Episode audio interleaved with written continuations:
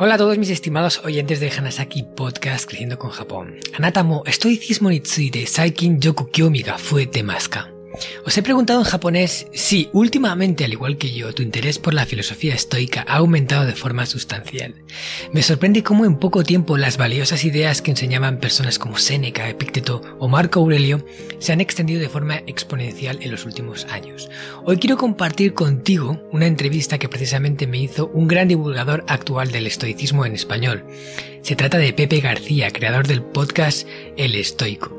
En esta entrevista hablamos de cómo una gran parte de la filosofía de Japón coincide con diferentes principios del estoicismo. Me pareció muy interesante el enfoque que le dio Pepe y lo bien que quedó nuestra conversación cargada de ideas valiosas, tanto por su parte como por la mía. Espero que la disfrutes. Por cierto, también quiero aprovechar para comentarte que las dos próximas entrevistas que voy a publicar en el Hanasaki Podcast para la sección de personas con Ikigai son dos bombazos, que no te puedes perder.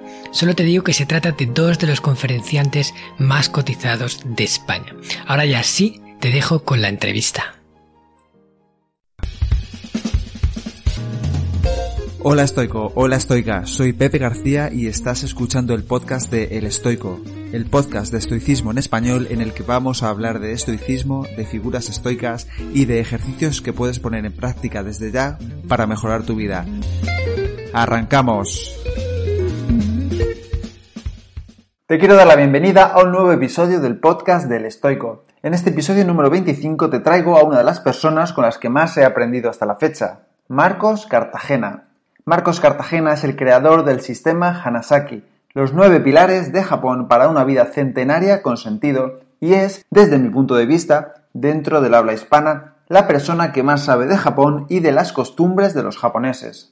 Es una entrevista que tenía muchas ganas de hacer porque el año pasado estuve en Japón y desde entonces siento fascinación por la mentalidad y los valores que estaban arraigados en los japoneses. Esos valores que ya tenían los samuráis como el honor, la disciplina, el coraje, la justicia y que tanto se parecen a las cuatro virtudes estoicas. Pero es que además la sociedad japonesa es la más longeva del mundo y concretamente en la región de Okinawa se encuentran los japoneses más longevos dentro de los japoneses. Muchos de ellos llegan fácilmente a los 100 años en perfectas condiciones físicas y mentales, por lo que si quieres saber qué hacen estas personas, cuáles son sus hábitos que le hacen vivir tanto tiempo y también, escucha con atención los nueve pilares del sistema Hanasaki de Marcos Cartagena. Y ahora sí que sí, vamos a empezar con la entrevista a Marcos Cartagena. Marcos Cartagena, bienvenido al podcast del Estoico, es un placer tenerte aquí. Muchas gracias, Pepe. El placer es mío estar aquí. Ya, además, te lo dije, que llevaba ya un, un par de semanas escuchándote y justo de repente me contactas para la entrevista y fue como algo súper casual. Sí, ha sido una, una, casualidad bonita y de estas que te brinda Internet, ¿no? Que siempre digo que es una herramienta que la puedes utilizar bien o mal, pero que si la utilizas bien, el potencial es casi infinito de gente que puedes descubrir y de, y de cosas que puedes aprender. Así que esto es un descubrimiento para mí y estoy aprendiendo mucho contigo. Me alegro, me alegro que sí sea, o sea que el, aprendizaje es mutuo. Muchas gracias. Eh, vale, vamos a empezar, como siempre, por el principio, ¿no? Porque yo también te conozco desde hace poquito tiempo y quiero saber eh, quién es Marcos Cartagena eh, y aquí qué haces en la actualidad. Vale, pues a ver, yo soy uno de los fundadores de descubriendojapón.com, que es una agencia de viajes especialista en organizar viajes con alma a Japón, o sea, para, para gente que quiera realmente conectar con la esencia del país. Y también soy el escritor del libro El sistema Hanasaki, los nueve pilares de Japón para una vida centenaria con sentido, en el que he tratado de reunir lo que desde mi punto de vista son las enseñanzas más valiosas que la cultura japonesa tiene para ofrecer, todo enfocado en vivir una vida larga, plena, en equilibrio ¿no? y con propósito. Y ahora me dedico a divulgar, eh, digamos, las, eh, todas esas enseñanzas a través de, diferentes canales, mis redes, mi podcast, y, y, bueno, a compartir todo lo que yo he aprendido y que a mí en mi vida me ha servido mucho. Qué bueno, qué bueno. Y mm, he visto que en tus eh, conferencias sueles mencionar a Steve Jobs y... Mm, por el tema del minimalismo sobre todo. Y yo siempre empiezo, o intento empezar este podcast con la frase de Steve Jobs en la Universidad de Stanford que dice que no puedes entender la vida cuando la vives hacia adelante, pero cuando la miras hacia atrás, sí puedes ver esos puntos que te han ido llevando para un sitio o para otro y entender cuáles son los puntos que efectivamente han cambiado tu vida. Entonces quiero saber cuáles son los, los puntos de tu vida, los puntos principales que te han hecho cambiar el rumbo y, que te hagan estar donde estás hoy. Bueno, pues sería complicado, ¿no? Decirlo, pero así creo que hay como cuatro hitos importantes que han marcado el rumbo de mi vida. Y el primero es eh, cuando decidí iniciar el camino del desarrollo personal. Ese yo creo que ha sido un antes y un después, cuando me di cuenta de que yo mismo podía prosperar eh, si me trabajaba. Es como despertar en el momento en el que te haces dueño de tu vida y, decides que eh, no tienes por qué vivir según las circunstancias, sino que tú puedes alterar las circunstancias. No puedes controlarlo todo, pero sí puedes controlar mucho más de lo que imaginas. Entonces inicié ese camino en el de superación, de crecer, de aprender, y eso marcó mi vida. Luego, cuando decidí que me quería ir a Japón, cuando eh, noté esa conexión con Japón, que luego la, luego la comentaremos, pero decidí que me iría un año allí a vivir. Eh, al final me fui, después de, bastante tiempo de, planearlo, de trabajarlo y, de pensarlo.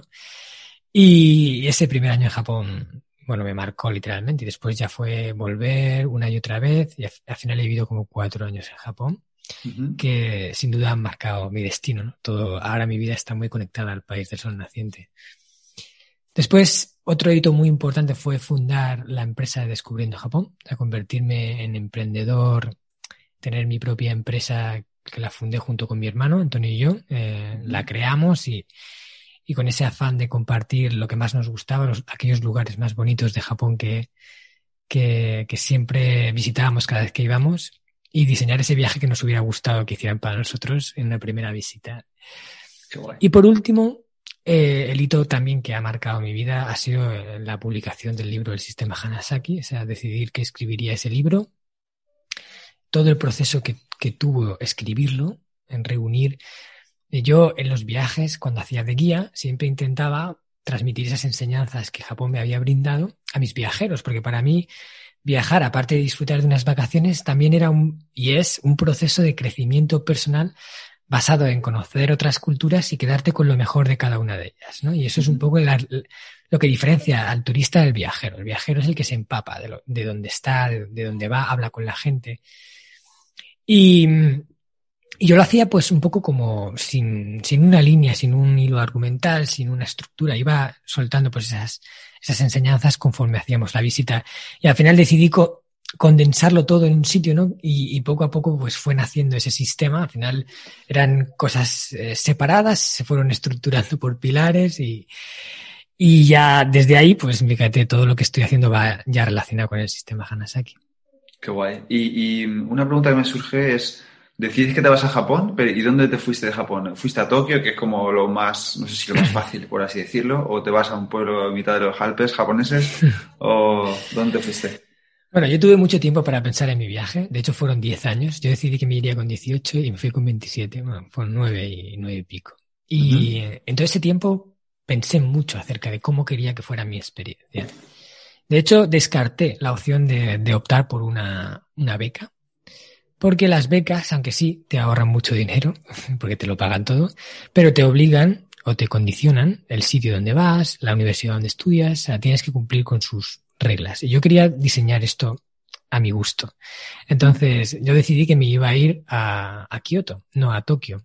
Porque a mí la parte que más me llamaba la atención era la parte tradicional de Japón. Y si quieres ver la parte en esencia de Japón, no, no vas a Tokio, que eso es lo moderno, es lo nuevo, es, es el neo Japón. Y yo quería ver el antiguo Japón. Entonces me fui a Kioto, de lo cual eh, no me arrepiento en absoluto. O sea, fue creo que la mejor elección que hice porque, o sea, para mí Kioto es la ciudad por excelencia en el mundo donde si tuviera que elegir un sitio donde vivir, me iría ahí y, donde realmente me encuentro muy en paz. O sea, me parece un sitio espectacular. Además, tú has estado en Japón un mes, ¿no? Me comentaste y supongo que has estado en Kioto y entiendes de lo que te hablo. Sí, además en Kioto eh, hice couchsurfing allí y con un estudiante y nos llevó a un montón de, de sitios que no hubiera ido de otra forma, como bien dices, ¿eh? el salir un poco del, del lo marcado, de hacer un poco más de viaje con de turista, y nos llevó un montón de izakayas pequeñitas, y un montón de sitios súper chulos y bueno, y fue lo que más me gustó de, todo Japón, Kioto precisamente. Sí, de hecho Kioto es que eh, la gente que va en viajes organizados, la mayor parte, le dedican muy poco tiempo a Kioto. Yo me sorprendo que a veces la gente está un día en Kioto, o un día y medio, o dos, y, y, claro, al final eso les obliga a ir a los, a los sitios donde todo el mundo va, a los súper turísticos. Entonces, la gente se lleva la impresión de Kioto de que es una ciudad masificada, llena de, de turistas por todos lados, chinos y todo. O sea, pero si te quedas más tiempo, que nosotros, por ejemplo, en nuestro viaje de, de, Japón le dedicamos un espacio importante a Kioto, o sea, estamos allí cuatro días completos, para que te hagas una idea, y así te puedes ir a los sitios ocultos, al Kioto de verdad, a, donde se conserva ese alma de Japón que no sea pervertido por el turismo y que te metes en un templo y estás tú solo, porque no es el, el templo que está en la ruta, sino está ahí apartado con un jardín impresionante y, estás tú ahí disfrutando de eso. Y eso es eso sí que es Japón, ¿no? No lo otro. Entonces, yo recomiendo a la gente que vaya a Kyoto que lo vea con calma. ¿Y por qué te atrajo Japón y no, no sé, China o hmm. Tailandia o no sé? Pues mira, fueron varios puntos que se conectaron, ¿no? Como tú dices, esos puntos que luego ves para atrás y ves en una línea, pero al principio son como cosas dispersas. Lo primero es que yo siempre me había sentido atraído por Japón y por su filosofía, como me parecía un país enigmático. O sea, el tema de los samuráis, las geishas. Japón es otro mundo y, visualmente llama mucho la atención, yo creo. A mí por lo menos me llamaba. Después eh, fue que empecé a practicar karate. Yo me encantaban las artes marciales, pasé por varias, hice kickboxing, taekwondo, eh, boxeo y llegué al karate. Y cuando llegué al karate dije, ostras, esto es otra cosa. Porque el karate, aparte de, las secuencias y los movimientos de combate y, enseñarte a defenderte, había algo más. Había una filosofía detrás. Un estilo de vida o lo que los karatecas llaman el karate do. Y el karate do, es el do final, significa camino. Y es el camino del karateka. Es una forma de realizarte como persona a través del karate.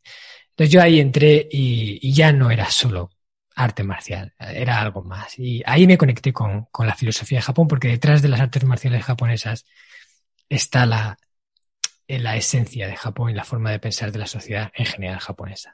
Qué bueno. Después de aquello, yo tuve un flechazo con el idioma japonés. O sea, ya me encantaba el karate, me encantaba eh, su cultura. Y un amigo se empeñó en que viera una serie japonesa de animación que decía que me iba a encantar, ¿vale? Pero no estaba en español traducida estaba subtitulada. Tenía que escucharla en japonés. Yo tenía ahí como una creencia limitante acerca de que ver series o películas subtituladas era un coñazo, ¿sabes? Porque tenías que leer y te perdías parte de la imagen, ¿no? Entonces decía, yo a ver, voy a ver lo que ya esté doblado.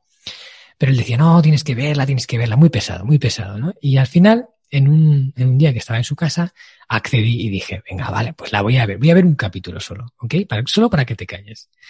Y me dijo, venga, este episodio. Si no te gusta, ya no te vuelvo a decir más de la serie. Y la, lo vi, me puse los cascos y escuché atentamente el japonés. O sea, ya no lo oí como un ruido de fondo, sino que lo escuché. ¿vale? Le presté la atención que se merecía y el idioma me fascinó. Me encantó escuchar el sonido de cómo hablaban, cómo se expresaban. No sé, me cautivó el idioma y yo dije, ¡guau! Me encantaría hablar en japonés. Sería como súper bonito. Y el punto que ya lo conectó todo fue que yo decidí que iba a estudiar económicas, ¿vale? Empresariales. Y entonces pensé, a ver, me gusta Japón. Practico karate. Me encanta el idioma. Y además Japón económicamente es un país muy fuerte. Digo, si yo aprendiera japonés sería un punto diferencial para mí con respecto a todo el mundo que, que ha estudiado empresariales, ¿no? Sería como un factor diferencial. Y entonces una idea surgió en mi cabeza. ¿Y si me fuera a Japón a vivir un año, a aprender japonés y a empaparme de su cultura? Eso entró ahí. Y desde que entró ya no salió. O sea, y eso fue a los 18 y a los 27 lo hice realidad. Esa es la historia. Qué bueno. Joder. Hoy tengo unos paralelismos contigo. A mí me pasó lo mismo con Australia. Yo me fui a Australia a vivir también. Y fue distinto porque la sociedad no tiene nada que ver, ni evidentemente el idioma, ni nada, pero pero entiendo perfectamente lo que me estás, lo que me estás contando. Está ahí la onda. Sí, sí, sí. Y sí, A mí también me gusta mucho Japón. sin más dilación quiero entrar al sistema Hanasaki. Eh, vale. Que es donde, bueno, por lo que ya he, investigado sobre ti, Japón creo que es una de las sociedades más longevas del mundo y la, además de la parte de Okinawa, si no me equivoco, es más todavía. Y ahí es donde un poco tú empezaste a, a pensar qué hacía esta gente, eh, por qué son más longevos qué es el sistema Hanasaki y, de qué está compuesto. Vale. Bueno, entre todas las cosas que Japón me ha enseñado, un momento en el que yo descubrí eso justo que estás hablando, que Japón es el país con mayor esperanza de vida del mundo, pero que concretamente en Japón se ubica uno de lo que llaman the Five Blue Zones, las cinco zonas azules del planeta. Son cinco puntos en la Tierra que National Geographic, eh, junto con Dad Bittner, identificó eh, em, identificó en 2006, ¿vale? Una investigación que hizo ah, por todo el globo. Entonces, yo cuando me enteré de eso, dije, yo tengo que ir allí a ver qué hacen, ¿no? O sea, ¿por qué esta gente vive más de lo normal? Entonces, eh, en ese momento empecé a, investigar, empecé a averiguar que realmente eh, esta gente vivía así porque hacía algo para hacerlo. O sea, no era por casualidad. Tenía una serie de hábitos en su estilo de vida, en su forma de pensar, que todo el mundo que ha estudiado acerca de eso le llegaba a la conclusión de que efectivamente mm, les ayudaba a vivir más tiempo, una vida mejor, porque, ojo, de nada sirve vivir 100 años si te pasas los últimos 20 enganchado a una máquina o atiborrado a pastillas o malviviendo, ¿vale? Eso, nadie quiere vivir 100 años así.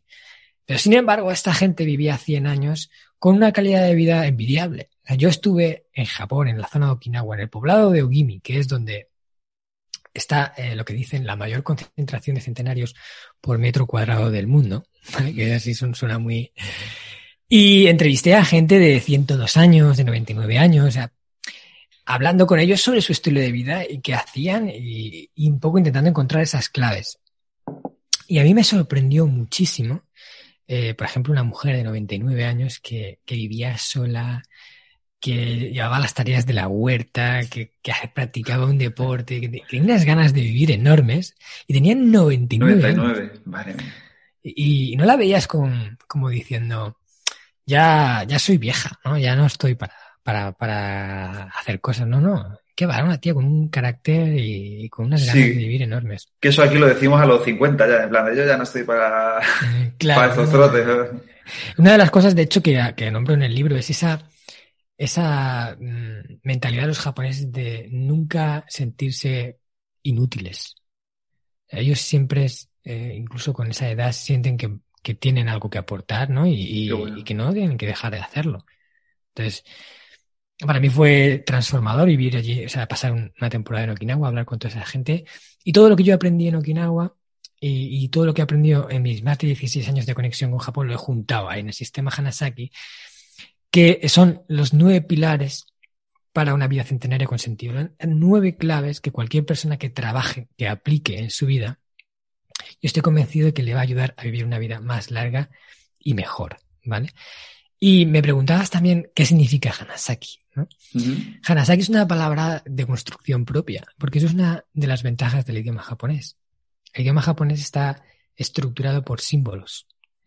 Eh, lo escriben, cuando escriben, escriben en kanji. Y los kanjis son símbolos que significan conceptos. A la hora de crear palabras, ellos juntan eh, kanjis más simples y forman eh, conceptos más complejos. Entonces, Hana, eh, Saki son dos símbolos. Hana significa flor, Saki significa que florece. Yo le puse ese nombre porque para mí ese sistema te ayuda a hacer florecer lo mejor que llevas dentro. Y qué, bueno. y qué mejor que Hana Saki, ¿no? Le puse ese nombre. Qué bueno. Eh, imagino que los kanjis son esos símbolos que tienes ahí detrás, ¿verdad? En, la pared que tienes ahí. La audiencia no lo verá, los que ven el vídeo sí, pero esos son kanjis, ¿no? Sí, por ejemplo, eso que aparecen ahí son, son dos kanjis.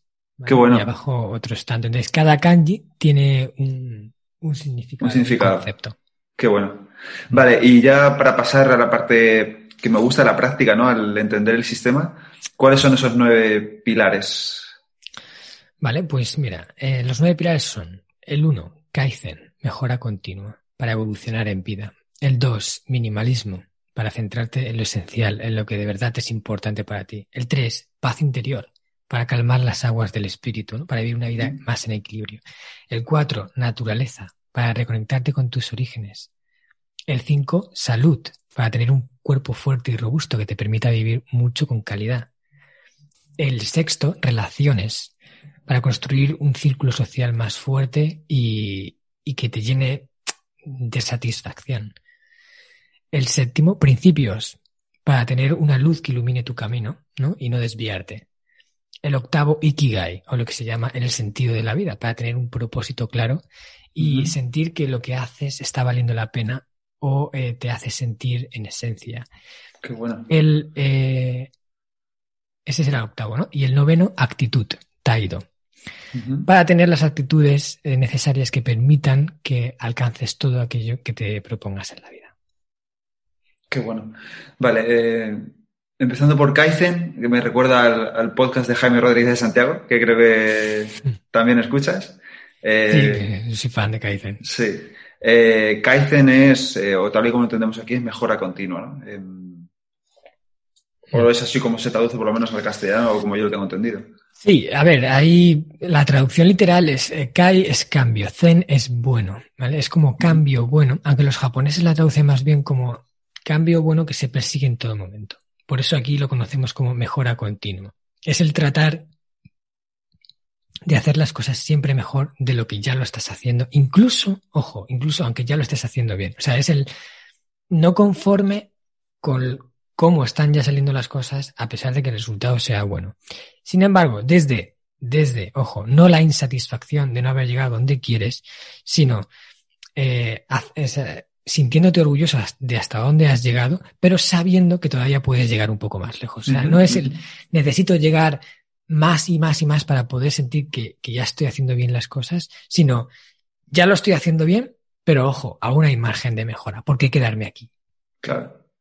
Eso me recuerda un poco a lo que decía Séneca, eh, empezando a tender puentes con el estoicismo, que él decía que, que él aprendía una, bueno, eso, imagino que eso es solo un aspecto de tu vida, ¿no? Pero él decía que él aprendía y animaba a aprender una perla de sabiduría todos los días, hmm. porque eso en el largo plazo te haría eh, mejorar muchísimo. Y luego también decía que para mejorar a diario, todas las noches debemos reflexionar sobre, o sea, hacernos ciertas preguntas sobre qué has hecho bien ese día, qué has hecho mal, qué puedes hacer mejor, eh, qué has aprendido, qué puedes aprender. Entonces yo creo que eso está un poco relacionado con el concepto de Kaizen, ¿no? Al final es una reflexión sobre ¿qué puedo mejorar?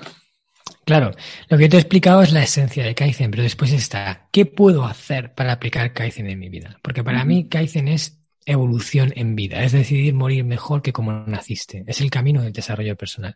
Y luego hay muchas prácticas dinámicas, eh, acciones que puedes llevar a cabo. De hecho, en el sistema Hanasaki cada pilar habla de una esencia y luego qué puedes hacer para aplicarla en tu vida. Como tú has dicho, la búsqueda del conocimiento, es una de ellas, que, además también está en el libro. Eh, por ejemplo, la parte de, de ver qué has hecho mal y qué puedes aprender de esos errores, ¿no? El aprendizaje de los errores, el acumular experiencias para, para ir viviendo cosas nuevas, enfrentándote a nuevos retos. Qué bueno. El, el hecho de, de, estudiar un poco tu personalidad y definir cuáles son tus fortalezas y cómo puedes potenciarlas, o darte cuenta de cuáles son tus carencias y ver cómo puedes suavizarlas. Todo eso te lleva a construir una mejor versión de ti, ¿no? Y, aplicas Kaizen contigo. Qué bueno. ¿Y qué haces tú a diario para, cuál eh, para mejorar tu, no sé si está bien dicho, mejorar tu Kaizen o practicar el Kaizen?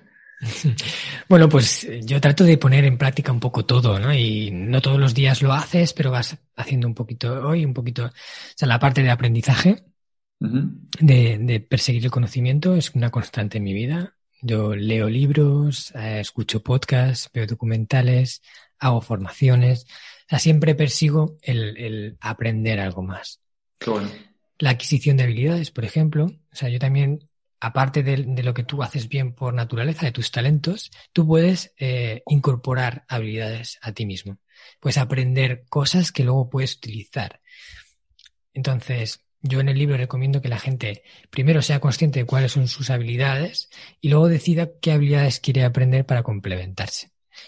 eh, para mí lo ideal es tener una o dos habilidades muy buenas que manejas muy bien y eres un experto, y luego tener muchas otras que manejas un poco bien, pero que le sacas rendimiento y te hacen polivalente. Bueno. Entonces, eh, yo he ido adquiriendo habilidades diferentes. Por ejemplo, las artes marciales es una habilidad para mí. Es un deporte en el cual te sirve para defenderte, que además te, te entrega valores como la disciplina eh, y otras, el compañerismo. He aprendido a hacer cosas que parecen insignificantes, como origamis, ¿vale? Hacer origamis Muy difícil. es de, sí, es Sí, difícil, sí, sí. pero bueno, es, es un acto de concentración, de, de buscar la perfección de cada pliegue. Y luego no te puedes imaginar el partido que yo le he sacado a, a saber hacer origami, o sea, hacer regalos. Eh, bueno, en el libro cuento una historia de, de cómo con una empresa japonesa le regalé un origami hecho por mí al presidente y se quedó alucinada. Qué bonito, qué guay. Eh, para mí las habilidades son herramientas que puedes utilizar en tu favor y tener un buen repertorio de ellas es súper, súper importante. ¿no? Y luego, es que, que te diría un montón de cosas, eh, la búsqueda de, de experiencias nuevas. Yo siempre estoy, yo me denomino a mí mismo como un cazador de experiencias. Entonces, estoy al ojo, eh, pen- pendiente de cuál es la nueva experiencia que puedo tener. Y siempre que haya algo nuevo que yo puedo probar, lo pruebo, a no ser que sea algo inmoral, ¿vale? Pero, Sí, pero bueno. estoy ahí, ¿no? Si voy a un restaurante me pido algo nuevo, si voy a un sitio y hay una actividad que se puede hacer, la pruebo, o sea, no me cierro nada. Qué bueno. Sí, me siento identificado también en muchas cosas contigo. Yo también intento siempre aprender un poquito todos los días de algo, mejorar ese 1%, ¿no? Que dice James Clear en su libro Hábitos Atómicos, que está muy guay, si te gusta. Mm. Mejorar 1% tú. Entonces Cada creo que está ¿no? muy... Sí, claro, al final, cuando llegues... es un Muchísimo. exponencial. eh, sí. Exactamente. Vale, la parte 2, perdón, el, el pilar 2, si no recuerdo mal, es minimalismo. Ujú. ¿Tiene esto algo que ver con el... eh, porque me están apoyando un libro en japonés, no, en japonés no, de, eh, de Japón, eh, y he visto un concepto que se llama wabi-sabi, que es la, eh, sim- lo simple, ¿no? Como la belleza de lo simple. O... ¿Tiene algo que ver esto con el minimalismo en Japón o no? Sí, tiene que ver. Bueno, el wabi sabi de hecho es una de las palabras que yo, que sobre las que yo he escrito en mi blog. Llevo una serie que se llama Las 100 palabras más bellas de Japón. Cada semana o cada dos semanas publico una nueva y publiqué sobre el wabi sabi. Y el wabi sabi yo lo tra o sea, es que la traducción también es compleja, ¿no? Pero diría que es como la belleza de lo imperfecto, la belleza de lo no, esa, no tiene por qué ser perfecto en todos sus sentidos para ser bello. Bueno. Y, y eso es una cosa que se ve en Japón, que se palpa y creo que también va asociado al minimalismo, ¿vale? aunque es un poco, un poquito diferente, ¿no? Pero mm, va ahí como en conexión. Para mí el minimalismo es, es una corriente filosófica que promueve los beneficios de centrarte en lo esencial, de eliminar de tu vida lo superfluo, para poder concentrarte en aquello que de verdad es importante para ti. ¿Vale? Al final, en la vida hay muchas distracciones, sobre todo relacionadas con el, con el mundo material, que llaman nuestra atención, que capturan nuestro tiempo, que capturan nuestro dinero, que capturan nuestra, nuestro estado de ánimo, ¿vale? Porque nos apegamos a ella, ¿no? Por ejemplo, eh, para mí un, un punto fundamental del minimalismo es ser capaz de vivir eh, sin apego o por lo menos con el mínimo posible del mundo material. ¿Vale? Y esto es difícil, pero eh, si entiendes que realmente todo lo que posees no es tuyo, porque es de alquiler, ¿vale? Antes o después, antes o después, vas a dejar de ser tuyo. Si no porque se rompe, sino porque lo pierdes, sino porque su vida útil deja de, de funcionar, o porque te mueres y te vas al otro barrio y se queda aquí. Con lo cual, todo lo que tengas nunca es tuyo definitivo. Y eso en- entiéndelo, ¿no? Entonces, a veces las personas vivimos sufriendo por, uno, eh, si podemos o no podemos perder lo que tenemos o dejar de disfrutarlo. Y también sufrimos, por supuesto, cuando dejamos de disfrutarlo o lo perdemos o se rompe o lo que sea. Y yo propongo que, que hagamos algo contrario, que cojamos y digamos, eh, cada minuto que yo he pasado con ese objeto que me ha ayudado a disfrutar más de la vida o a hacer mi vida más fácil, agradecelo y cuando se vaya, da gracias del tiempo que has podido disfrutarlo, no de que ahora ya no lo tienes. Entonces es vivir sin apego, es, oye, ¿de qué te sirve tener un Ferrari si estás todo el día mirando por la ventana a ver si te rayan el Ferrari, a ver si alguien te roba el Ferrari, a ver si compras un búnker para encerrar el Ferrari, no lo sacas porque no quieres rayar el Ferrari. ¿Qué, qué, estás disfrutando Ferrari? Qué bueno. Mm. Em, y dos cosas aquí que vuelvo a recordar a Seneca, que él siempre dice también que, que disfrutes las cosas eh, sabiendo que son un préstamo de la fortuna, que te las puede pedir en cualquier momento sin avisarte que es justo lo que tú acabas de decir, lo mismo. Y luego eh, también dice que, que no leas más libros de los que eres capaz de tener. O sea, ¿no? que no te sirve, y esto es un poco el minimalismo, ¿no? También, es, eh, si, o no sé si lo estoy interpretando de mal, dice, y dice que lo, que lo extiendas a todos los ámbitos de tu vida en el sentido de que mm, no tengas mucha más ropa de la que puedas ponerte. O sea, quiero decir, no tengas, no te sirve de nada tener quizá un armario lleno de ropa o un estante lleno de libros que no puedes leer o una casa llena de muebles que no puedes llenar o que no puedes ni siquiera mm. tener, ¿no? Entonces, no sé si va un poco por ahí la idea del, minimalismo en el sistema Hanasaki. Sí, yo creo que va conectado con eso. O sea, al final, céntrate en, lo que realmente necesitas y puedes disfrutar. Si tienes, imagínate, Exacto. 100 eh, pantalones en el armario, y, tendrías que ponerte prácticamente uno cada día para poder eh, ponértelo. O sea, te compras un pantalón para ponértelo una vez al año. ¿Qué sentido tiene eso? ¿no? Pues en vez de tener 100 pantalones, ten 10 o menos, los que realmente uses. ¿no? Y así con todo. Eh, yo creo que lo más importante del minimalismo es integrar una frase que decía mucho Steve Jobs, que por eso lo nombro también, porque él está también conectado con el minimalismo. De hecho, él era súper minimalista en su casa, tenía muy pocas cosas. Y es menos es más. Integra eso. Menos es más. Siempre persigue el menos es más. Más simple es mejor. Más sencillo es mejor. Menos cosas es mejor. Menos equipaje es mejor.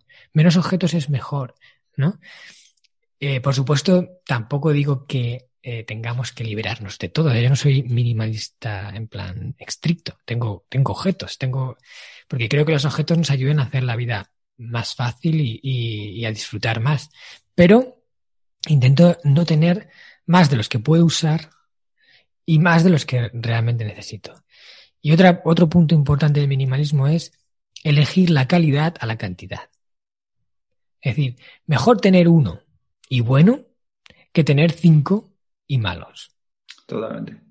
O sea, es decir, si te vas a comprar una chaqueta, en vez de comprarte cinco chaquetas, cómprate una buena. Una de estas que te pongas y digas, uff, qué gusto de llevarla, qué bien abriga, cómo dura, qué bien viste. Eso. Eso me recuerda mucho, no sé si conoces un chico eh, americano que se llama Derek Sivers, que te recomiendo muy mucho leer si, te gusta este tema, del este tema del minimalismo. Él dice siempre que la perfección no se logra cuando no hay nada, cuando no hay nada más que añadir, sino cuando no hay nada más que quitar. Y creo que también va por esta, por esto. De hecho, si tú te metes en su página web, su página web es blanca y tiene solo, está solo escrito con, no tiene imagen ni nada, tiene solo, dice, esta web está hecha así porque no necesita nada, solo necesita que seas capaz de leer esto. Y solo tiene texto, o sea, es súper chulo. Em, muy guay, sí. Em, tercer pilar, eh, paz interior. Em, vale, es un poco también la ataraxia estoica, ¿no? La tranquilidad, la serenidad mental que se puede lograr a través de un montón de, métodos. ¿Cómo, se integra esto en el sistema Hanasaki? Bueno, para mí la paz interior es un estado de serenidad, de tranquilidad, que te permite ser capaz de apreciar la realidad más como realmente es y no como nuestras percepciones alteradas a veces nos dicen que es. Vivir en paz con ella y eh, ser capaz de tener la mente en su sitio y las emociones en su sitio. No es como, como dicen los estoicos, porque yo también soy ahora, estoy muy interesado en esta filosofía, que me parece alucinante como ya hace 2000, 3000 años tenían estos conceptos que son súper top del mundo del desarrollo personal actual, pero ya hablaban de esto hace un montón de tiempo. Sí, sí, sí, sí. Y, y entonces, eh, para mí, eh, la tranquilidad es esencial a la hora de tomar decisiones, a la hora de afrontar la vida, y no es cuestión de no sentir, sino de no sentir de forma desbocada, o sea, de no dejar que las emociones te dominen, sino que sean un complemento que, haga la vida más bonita. Y cómo, bueno, eso me recuerda justo lo que has dicho antes de los estoicos, que yo siempre digo, hace, podcast eh, hace poco en un podcast lo dije, que es increíble, porque hoy en día sí que es fácil aludir a estas cosas porque hemos visto que muchas están respaldadas por la ciencia, y, pero hace 2.300 años, no, hace 2.300 años solo estaban respaldadas por su pura observación y experimentación de lo que ellos hacían. Y el sentido común. Exactamente, que, que, eso hoy en día lo podemos aplicar porque tenemos el mismo cerebro. Mm. Mm, entonces, ¿cómo podemos alcanzar o qué podemos, qué experimentos podemos hacer para alcanzar esta paz interior, para ver si a nosotros nos funciona o no? Y, cómo podemos eh, mm. poner en práctica esto de la paz interior. Vale, a ver, son muchas pequeñas cositas. No hay una que digas, esto te va a entregar la paz interior. Es una suma de cosas. Eh, por ejemplo, el tema de la meditación para mí es esencial, a practicar la meditación, ya no para llegar a un estado de conexión contigo mismo y iluminación, que también, no digo que no pueda ser, ¿vale? Quizás para eso necesitas meditar mucho, pero eh, sí para aprender a controlar la mente, porque la mente, la mente es como un, como un caballo pura sangre, pero salvaje, ¿vale? La mente tiene una fuerza enorme, puede, puede saltar enormes distancias, correr sin parar, sin cansarse, pero eh, va a su bola, muchas veces. Y como no sabemos manejarla, muchas veces vamos a merced de ella, excepto hay un momento de lucidez en la que dominas un poco el caballo y luego otra vez vuelve a su, a su historia. Entonces, la meditación te enseña a coger el caballo y decir, vamos a estar aquí, aquí, se va, no, aquí, una y otra vez, una y otra vez. Y eso al final acaba domesticándola un poco. Y cuanto más la domestiquemos, más la podemos usar a nuestro favor. Menos tiempo vamos a pasar en divagación, en, en pensamientos sin control y más tiempo vamos a estar en el momento presente, siendo nosotros los que dominamos la super máquina. O sea, yo hago también un paralelismo que es, cuando nacemos, nos dan una, una supernave espacial, un X-Wing de la Guerra de las Galaxias, con cientos de botones, con la capacidad de ir a hipervelocidad, de teletransportarse, de esquivar meteoritos sin que... Y te dicen, mira, esta palanca es para ir para adelante, esto para, para atrás, así con esto te mueves y, y todos los demás botones no los toques. ¿vale? Y vamos con ese pedazo de nave, chocándonos con todo, eh, renqueando a, tres por hora sin, sin sacarle partido. Eh, la meditación te enseña a, a domar eso. Eh, luego, por ejemplo, el tema del control emocional, que también la meditación te ayuda, porque cuanto más dueño eres de tu, de tu mente, más dueño eres de tus pensamientos, y los pensamientos al final desembocan emociones. Si tú piensas, de repente te viene el pensamiento de que esta persona te quiere hacer daño, ¿vale? Pues la emoción de, querer protegerte de eso te va a venir, ¿no? De, de preocupación, de tal. Entonces, ser capaz de controlar las emociones para mí es fundamental. Y yo hay una técnica que digo que es, que además también eh, la decían los estoicos, ¿no? El qué, que es, que es tan importante. Es el ser capaz de desvincularte de la emoción y de eh, mirarla desde fuera y cuestionarla. Es decir, a ver, Marcos, estoy enfadado, ¿no? Tengo ira, la siento. Ya para empezar, verbalizar que tienes ira en tu interior reduce la carga emocional. ¡Pum!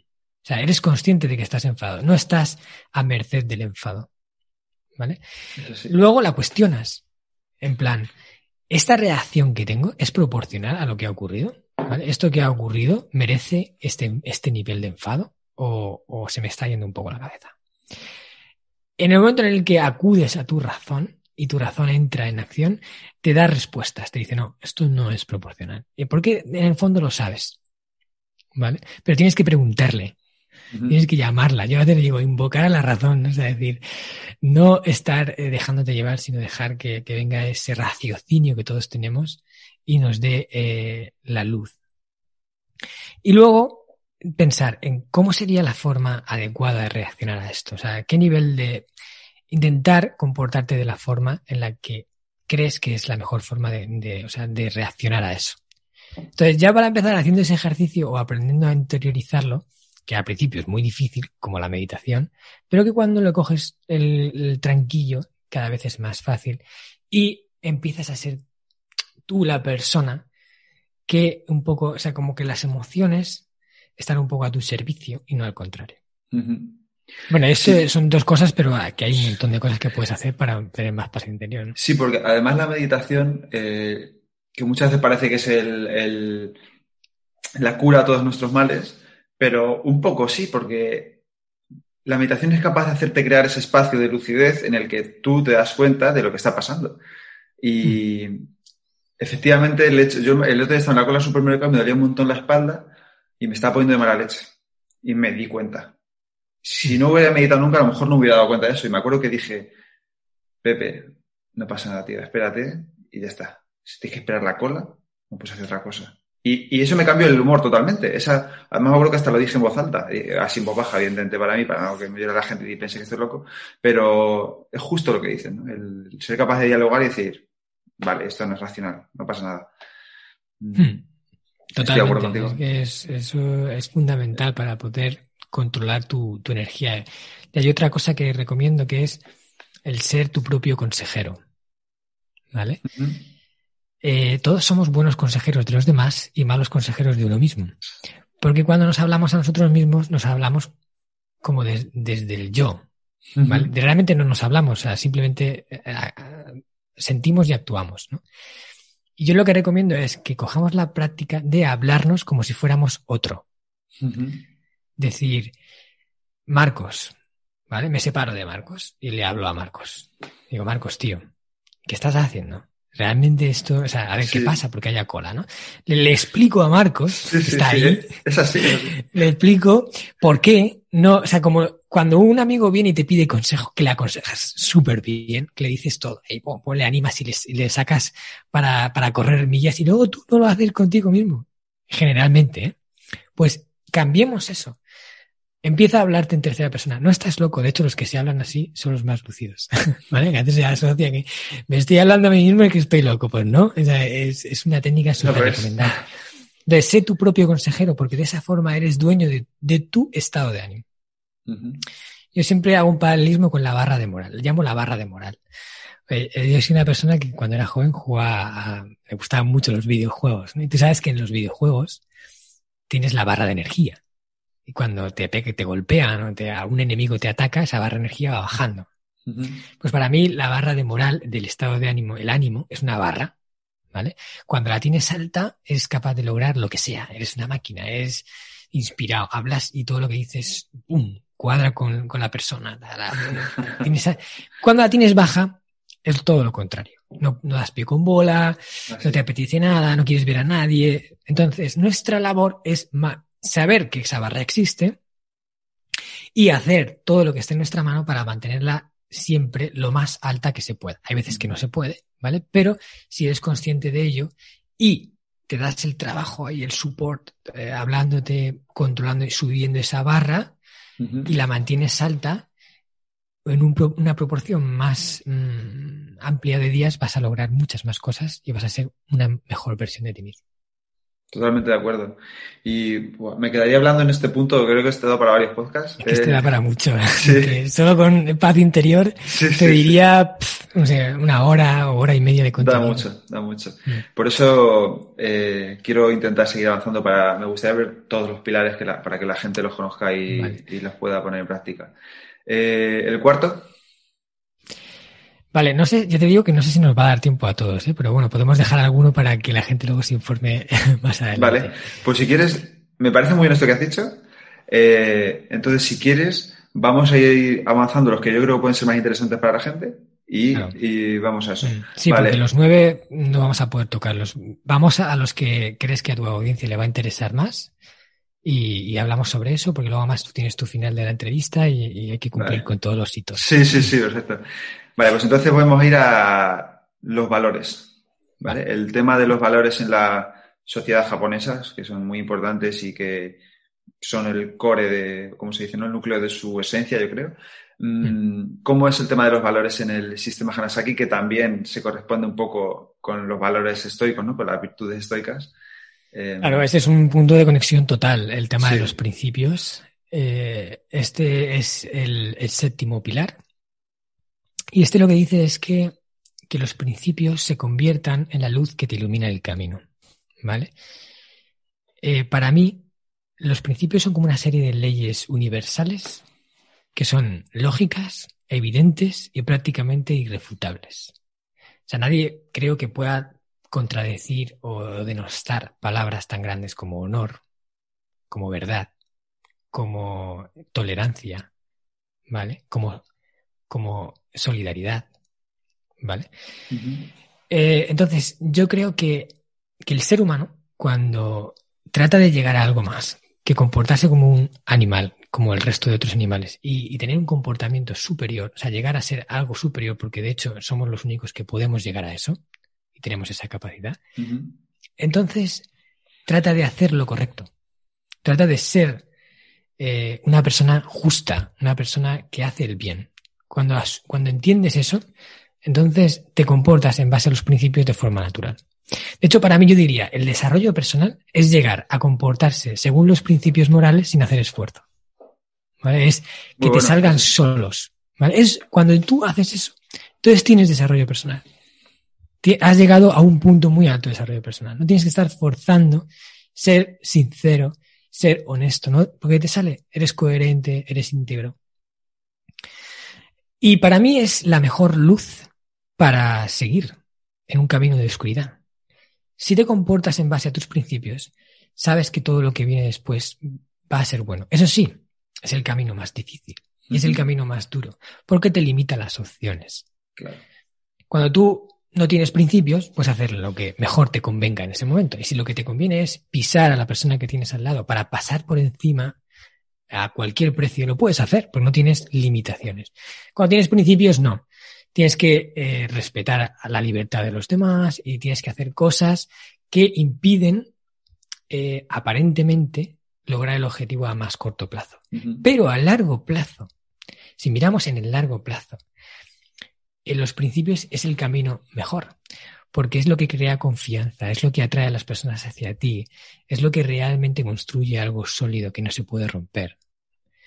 Y eso solo se puede hacer con los principios. Si tú eres una persona eh, deshonesta, ¿vale? Puede ser que consigas cosas rápido y aquí y fácil, pero antes o después todo el mundo va a saber de qué pasta estás hecho. Exactamente. ¿Y quién quiere estar al lado de un una persona que te puede traicionar, una persona que mira solo su propio interés. ¿Quién, no?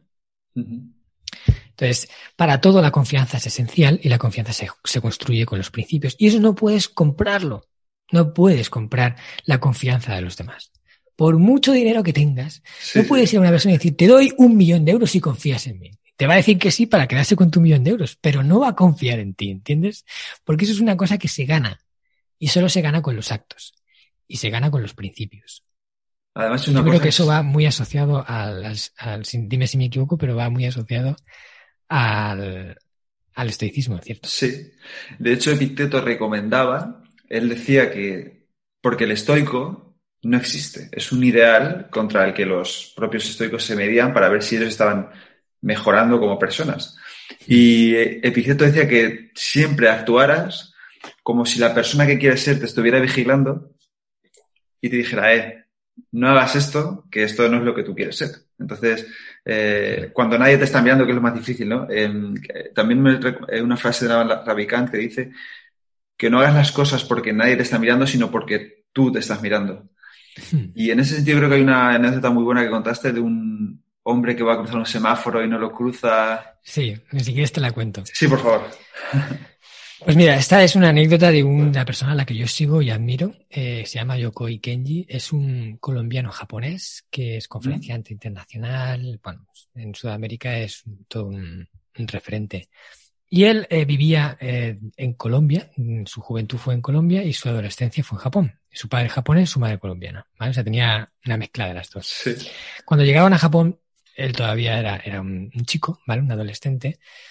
Y estaba viviendo ahí en la ciudad llegaba a casa una tarde, a las 8 de la tarde, allí se hace de noche pronto, todo oscuro, no había nadie en la calle, y había un hombre parado en un semáforo. Él fue a cruzar y a saltarse el semáforo en rojo, ¿vale? Porque, bueno, o sea, no había coches. Pero cuando fue a saltarse, de repente vio que el que había parado era su padre. Entonces se quedó clavado y, ¡ostras, que es mi padre! Y dijo, hombre, papá, tal, no sé, se quedaron así como sorprendidos de encontrarse por la calle. Entonces Kenji le pregunta, eh, papá, ¿por qué no cruzamos? Su padre le dice, es que está el semáforo en rojo, hijo. Y Kenji se queda así, mira para un lado, mira para el otro, no hay nadie, ni coches. Y dice, ya, va, pero es que no viene nadie.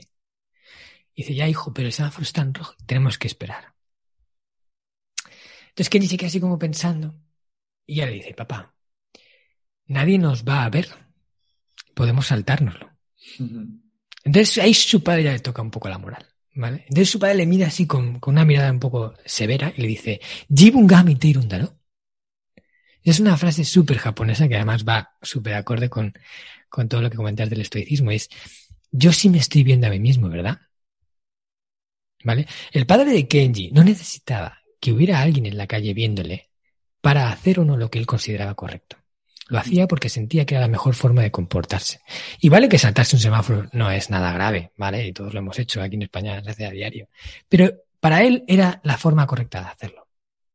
Y lo hacía de forma natural, coherente con uno mismo, íntegro. Y esos son los principios. Eso es. Me parece brutal eso. O sea, si actuáramos así, sería la leche. Claro, fíjate, mucha gente hace las cosas bien porque hay una ley que penaliza el mal comportamiento, ¿vale? En, el, en la sociedad en la que vivimos, con, con, con una, un nivel de valores normalito, ¿vale? Necesitamos que haya leyes para prohibir que la gente se la salte a la torera y que haga cosas malas por otros. y, y de verdad contienen. Pero la mejor forma de tener una sociedad buena es que la gente no necesite un castigo para hacer o no lo correcto, sino lo haga de forma natural porque sale de dentro. No te robo esto, no porque me van a meter en la cárcel o me van a poner una multa, sino porque creo que no tengo que robártelo porque sé que es tuyo y a ti no te gustaría que yo te lo robara. Y lo hago de forma natural. Cuando eso se instaura, entonces todo fluye. Todo fluye mucho mejor. La, mira, la desconfianza cuesta mucho dinero. Mucho dinero. ¿Vale? Porque si tú no confías, tienes que poner medios para evitar que te, que te la peguen, ¿no? En Japón existen unos puestos, ¿vale? En las zonas rurales, sé que en, en algunas partes del mundo también pasa, ¿no? En el norte de Europa y en algunos sitios donde tienen más eh, integral el tema de los principios, pero los agricultores eh, no, no tienen medios para montarse una tienda, ¿ok? Entonces, lo que es excedentes de la producción las ponen en unas estanterías enfrente de su casa con una hucha al lado y un cartelito con el precio de lo que vale cada bolsita de, las verduras o la fruta que han preparado. los habitantes del pueblo o la gente que pase por allí, si quiere comprar algo, coge la bolsita y deposita el dinero en la hucha. Pero no hay nadie vigilando. ¿Vale? Esto permite al agricultor sacarse un extra y, además eh, que esos alimentos no se pudran en su casa. Y Qué maravilla. ¿Vale? Si hubiera desconfianza, tendría que poner una persona a vigilar el puesto, con lo cual tendría que pagarle un sueldo, con lo cual el, el, producto valdría más caro para amortizar la parte que cuesta el empleado. ¿Vale? Si aún así hubiera más desconfianza, tendría que poner una cámara para vigilar al empleado de que no le robe lo que le, lo que está cobrando, con lo cual eh, el producto todavía valdría más caro. Y así seguimos para adelante. La desconfianza cuesta dinero y tiempo. Y eso, hasta que no lo entendamos, no vamos a poder realmente avanzar. Totalmente. Y esto me está recordando que yo, fui a Japón y cuando fui a Japón venía de China. Y en China dicen las malas lenguas que cada metro cuadrado de China está vigilado, ¿no? Y me acuerdo que estaba todo lleno de cámaras. Incluso la gran muralla de China estaba llena de cámaras. Nos subimos a un autobús y había 10 cámaras en el autobús. Y justo después de ahí vamos a Japón y no había nada de eso. Y, y yo pensaba, mm. el dineral que se están ahorrando estos japoneses en cámaras eh, de no vigilar a la gente. porque y me recuerda totalmente a lo que has dicho. Em, en ese sentido, quería ligar este tema de los valores con, eh, porque me lo ha preguntado gente, con el tema del bushido ¿no? y, los, y los samuráis. Que se, me recuerda mucho esto de los valores de, los eh, samuráis, del, honor, la disciplina. ¿Qué nos puedes decir un poco del bushido? ¿El bushido se integra también en el sistema Hanasaki o es otra cosa distinta? A ver, el, sistema Hanasaki bebe del Bushido, ¿vale? Y es que el Bushido es algo que, está como, digamos, impregnando toda la sociedad japonesa. Esa influencia del Bushido, de la, cultura del samurái, al final es, un reflejo un poco de, ciertas pautas de comportamiento de los japoneses, ¿vale? los principios que los japoneses tienen tan arraigados, un porto en parte vienen gracias al Bushido. Y el Bushido es algo que realmente nació o se estructuró como tal eh, relativamente mm, de forma reciente, o sea, no es una cosa que venga de, cuando los samuráis iniciaron, sino que fue algo que sobre todo se, perfeccionó y se acabó de estructurar cuando en 1600, a partir de 1600, Japón inició una época de paz que nunca había tenido. Japón había sido un país muy convulso de guerras constantes, eh, hasta que el clan Tokugawa eh, se erigió como shogun y consiguió unificar Japón y a partir de ahí estableció una paz. Una, paz, o sea, en la cual no hubo guerras durante 200 años. Claro, imagínate los samuráis que estaban entrenados para, para la guerra, de repente no había guerras. ¿Qué hacían? Entonces los samuráis empezaron a cultivarse mucho más, eh, a trabajar en las artes, en, la filosofía, en el pensamiento, todo el tiempo que no dedicaban a matarse los unos a los otros. Y el, el bushido fue cobrando forma. Y al final el bushido es, es un código de comportamiento del guerrero, en el que los valores morales tienen importancia, en el que un guerrero no debe ni siquiera de atacar a otro por la espalda, aunque sea su enemigo, porque respeta el honor, porque eso no es honorable. Entonces, según el Bushido, hay lo que llaman las siete virtudes del guerrero, que son Gi, justicia, Yu, coraje, Jin, benevolencia, Rei, respeto, Makoto, honestidad, Meiyo, honor y Chugi, lealtad. Y esto era lo que todo guerrero que se precie debe de respetar, sí o sí.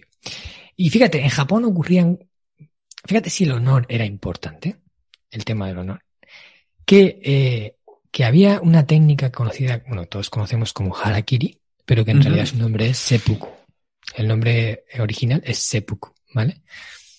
Y seppuku es una forma de redimirse que aplicaban los samuráis para recuperar un honor perdido. Imagínate que un samurái había hecho algo que mancillaba su honor, pero no solo su honor, sino el de todo su linaje, porque para el Japón el apellido representa no solo tu persona, sino todo lo que hay antes que tú. Si tú mancillas tu apellido, mancillas el apellido de todos los demás. Entonces, la única forma de recuperar el honor perdido era hacer seppuku. Y seppuku consiste en insertarse eh, un puñal llamado tanto, que es una especie de katana pequeña, en la barriga y abrirse en canal. ¿Vale? Para morir, quién sabe si en una hora, en un día, hasta tres días podían estar agonizando las personas con el seppuku. ¿Vale? Aquellos afortunados, los, a los más afortunados, les cortaban la cabeza después del seppuku para que no sufrieran. Y lo hacía quizás una persona muy allegada a él. Pero esto demuestra hasta qué punto podían llegar a valorar el honor, tanto como para morir de una forma muy, muy, muy dura, eh, para demostrar a todo el mundo que estaba arrepentido de eso que había hecho y lo, y lo demostraba de esa forma. Que por supuesto no, no quiero que la técnica del seppuku se, extienda, ¿no? Qué bueno. mal que se ha eliminado, pero bueno, es algo que nos da a entender, eh, y eso ocurría, ¿eh? O sea, el seppuku ha sido practicado por muchos samuráis a lo largo de la historia. Qué fuerte. Em, justo cuando me has empezado a decir las siete, eh, los siete principios o valores de los samuráis, hmm. me has dicho los tres primeros eh, que eran coraje, sí, que es del estoicismo, que es del estoicismo también, justicia hmm. y benevolencia y que también son del estoicismo. Y, me he quedado pensando como, no puede ser esto. Eh, y luego, bueno, otra cosa que ya tiene que ver con el esticismo es esta forma de suicidarse, que también eh, la hacían los romanos cuando ellos luchaban en guerras. Si veían que la batalla estaba perdida y antes de que los mataran enemigos, se clavaban a sí mismos una espada y se suicidaban para morir con honor. Y bueno, hmm. no es exactamente lo mismo, pero también es similar. Entonces me, me, me produce mucho me choca la coincidencia que hay en culturas tan lejanas. Sí, sí, que no tienen que además se desarrollaron sin ningún contacto la una con la otra, porque Japón, eh, incluso Japón en el 1600, de 1600 a 1850, eh, por norma del clan Tokugawa, impuso que no podía haber ninguna conexión con el extranjero eh, con Japón. O sea, nadie podía entrar, nadie podía salir. Y permanecieron doscientos y pico años eh, en, un desarrollo sin influencia, solo Japón. Eh, y claro, es que por eso es otro mundo, por eso tú que has estado allí, es que como Japón no hay nada, y es cierto, es, otro mundo. Es, una pasada por eso, porque todo lo que ves allí te sorprende y, te cautiva. Exactamente. Em, como no quiero quitarte más tiempo eh, y los conceptos que quedan los has tratado en otros podcasts y yo los he tratado en este también, como el concepto de Ikigai, salud, naturaleza, etcétera. Eh, quiero pasar un poco a la siguiente sección de la entrevista y que la gente que quiera saber más sobre ti, pues eh, escuche tu podcast eh, o te, escuche en otros sitios y, compre tu libro, que yo lo voy a hacer porque tengo un montón de ganas de saber cómo sigue esto.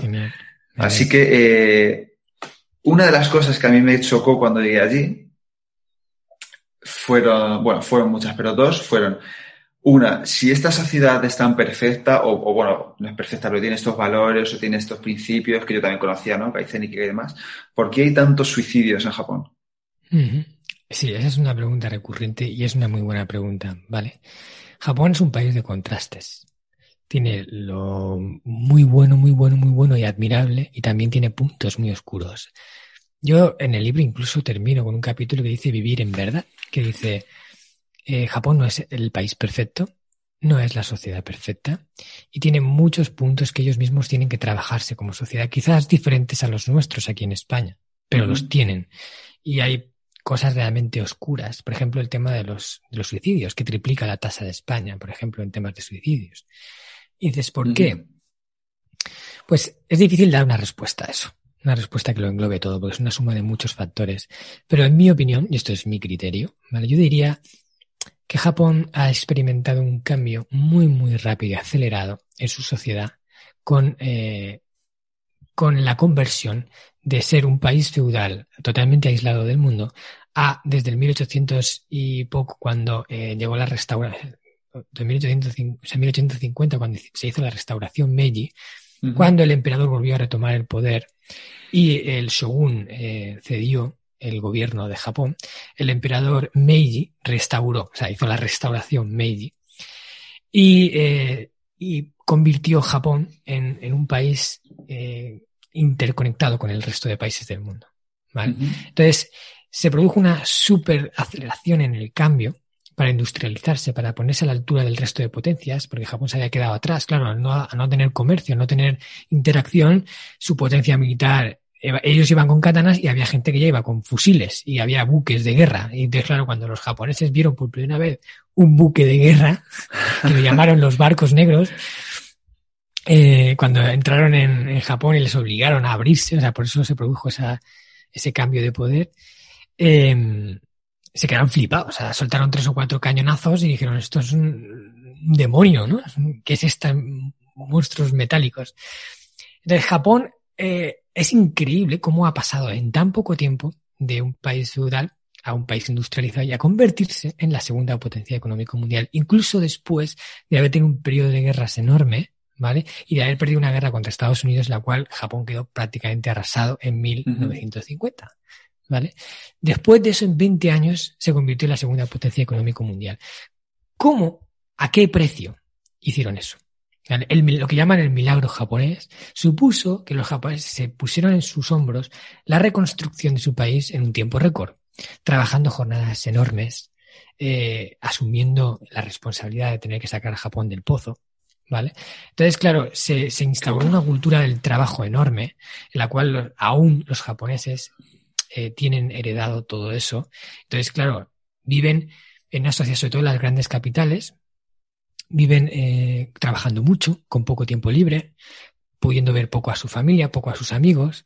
Claro, si desatiendes esas áreas importantes de tu vida y te centras únicamente en el trabajo como tu prioridad, entonces eh, vas en contra del sistema Hanasaki. De hecho, el sistema Hanasaki predica los valores y las formas de vivir del Japón tradicional, más tradicional, ¿no? Del Japón de Okinawa, sobre todo, no del de Tokio, no del de Nagoya, no del de Osaka. Ese es el Japón malo. O sea, quiere decir, es el Japón que está reduciendo su esperanza de vida y donde se producen todos esos suicidios.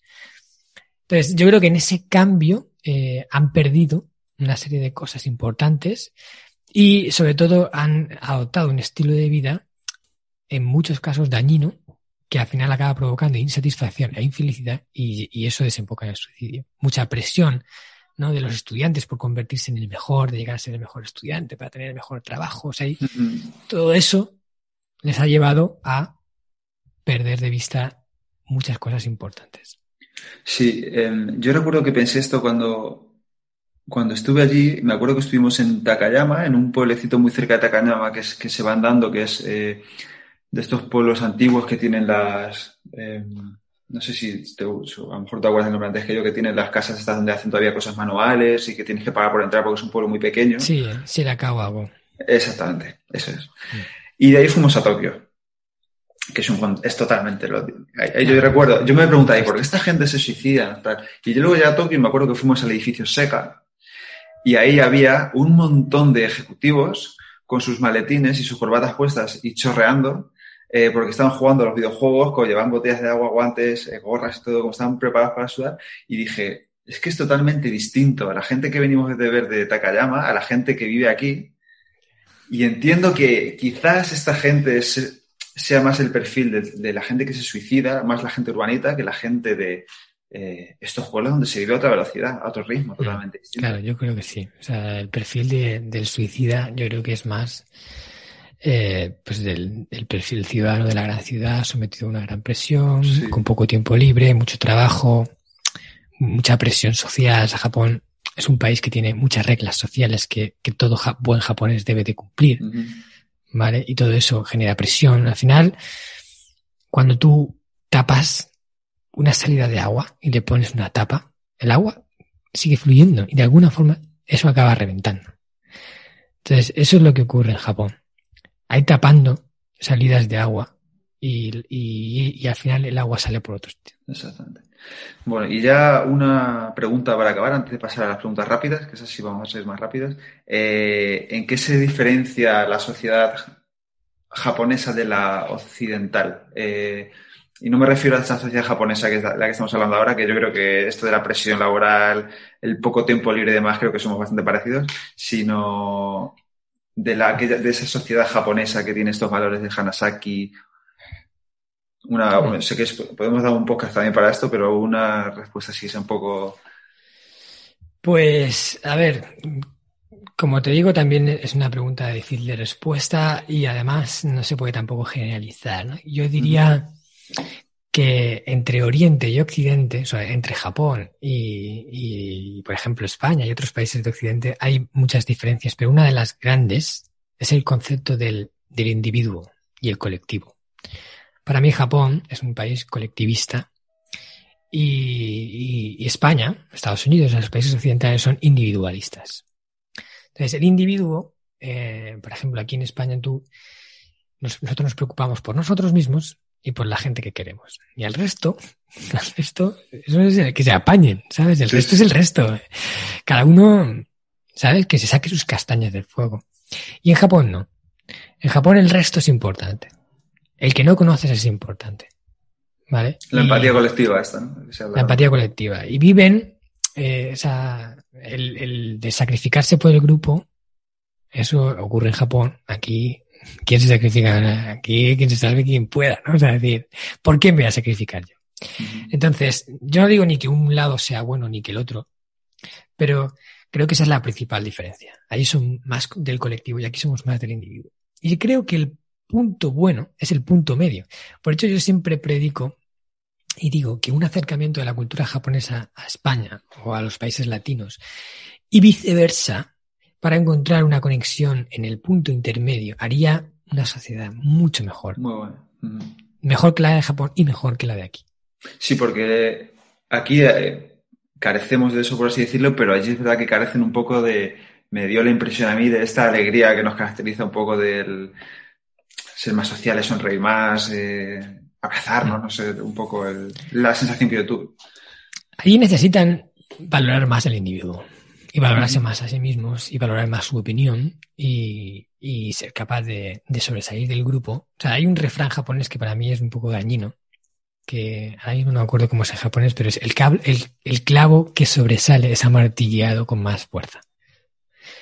Mm, eh, el, colectivo, el colectivo busca una homogenización. en general. Y eso a veces limita el, el que una persona pueda expresar su mejor versión o lo que lleva adentro y, su creatividad se venga reducida por el no, no chocar con, con, el, con lo que hay a su alrededor. Y yo creo que esto a Japón le falla. Vale, bueno, nos quedamos con esta idea eh, para terminar esta parte de la entrevista que me ha, me ha gustado muchísimo. Eh, vamos a pasar a las preguntas rápidas, ¿vale? Para que la Vamos a hacerlas rápidas porque no sé cómo vamos de tiempo, creo que mal, ¿no? sí, sí, sí, creo que también. Así que vamos a hacerlas rápidas, venga. ¿Cuál es el libro que más has regalado y por qué? Bueno, realmente no he regalado un libro como este es el único libro que regalo. O sea, yo intento que los libros que regalo vayan acordes con la persona que, es. Entonces, cada persona necesita un libro. Yo, por ejemplo, sí que hay libros que recomiendo mucho. A mí, si tuviera que decir uno que me parece como en, esencial y válido para todos y que a mí me hizo un clic, sería el de La buena suerte de Alex Rovira. Ah, qué bueno. Yo creo que fue el primer libro de desarrollo personal que leí hace ya muchos años. Y cuando lo leí dije, o sea, ese es el libro en el que, te en el que entiendes que eres el dueño de tu vida y que la buena suerte la construyes tú. Que no dependas de lo que es el azar, sino que tú seas capaz de moldear las circunstancias para que las cosas buenas sucedan. Muy bueno. Yo coincido contigo, me encantó ese libro. Em, mm. ¿En qué te gustaría mejorar? Pues mira, hay un punto que es una lucha mía, eh, una batalla que no nunca he conseguido perdida porque soy un muy tozudo, pero es yo me niego a aceptar que el día se acaba y me cuesta empezar el día. Tengo esa. Eh, me cuesta acostarme y me cuesta levantarme. O sea, yo quiero levantarme pronto, quiero acostarme pronto y eso es una de mis máximas y muchas veces lo consigo, pero es una es algo que, que está ahí y que yo soy nocturno pero entiendo que, que por la mañana, levantándome pronto, puedo aprovechar mucho más. Y trato de, no sé si estoy luchando contra mi, mi naturaleza o no, pero eh, eso, acostarme pronto, aceptar que el día se acaba. Y para mí es un acto de generosidad, porque es al Marcos de mañana le regalo, o sea, no le robo horas al Marcos de mañana. Si, me, si yo me voy a acostar a las 11 y me acuesto a la una, le estoy robando dos horas al Marcos de mañana. Es como hacerle una putada a mi Marcos de mañana. Eh, y ahí, ese es un, trabajo que estoy haciendo conmigo mismo. Totalmente.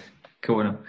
Em, ¿A quién te gustaría conocer eh, o entrevistar que no hayas conocido? ¿Vale? Cualquier persona, personaje histórico, quien tú quieras. Buah, eso también decir una persona es muy complicado. Pero si pudiera conocer a cualquier persona, incluso gente que ya no está, gente que ya ha fallecido, personajes históricos, yo creo que a los grandes, ¿no? a esos grandes, sobre todo para comprobar si eran tan grandes, ¿no? A Buda, a Gandhi, a Marco Aurelio, a Séneca, o sea, esos que han, a, Einstein, los que han marcado el rumbo del mundo y, que permanecen en la historia, ostras, imagínate poder tener una conversación con ellos, sería una pasada. Sí, estoy de acuerdo contigo. Em, vale, y por último, ¿a quién traías a este podcast? Eh, ¿A quién te gustaría escuchar en, en el estoico? Yo creo que en la línea del libro de la buena suerte te recomiendo que, vayas eh, detrás de Alex Rovira, porque creo que es una persona que le gusta mucho la filosofía, es una persona muy cultivada. Creo que las cosas que predique también van muy en la línea del estoicismo y que podría salir una entrevista muy chula. De hecho, yo lo quiero para mi podcast también. Es que es un genio, ¿eh? yo creo que es uno de los Senecas de la actualidad. Sí.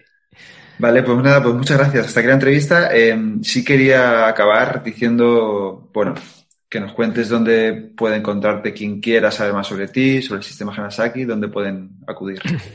Vale. Bueno, primero, si quieren hacer un viaje fuera de lo común y conocer Japón de una forma diferente, que entren en descubriendojapón.com y vean nuestros circuitos porque ahora estamos parados, pero en 2021 vamos a arrancar con fuerza. Ahora con las vacunas y con todas las buenas noticias que espero que lleguen, por Dios. Eh, luego, si quieren saber más sobre mí a nivel personal, sobre lo que predico de Japón, las enseñanzas, pueden encontrarme en marcoscartagena.com, donde ahí está mi blog, eh, que voy publicando contenido interesante cada cierto tiempo.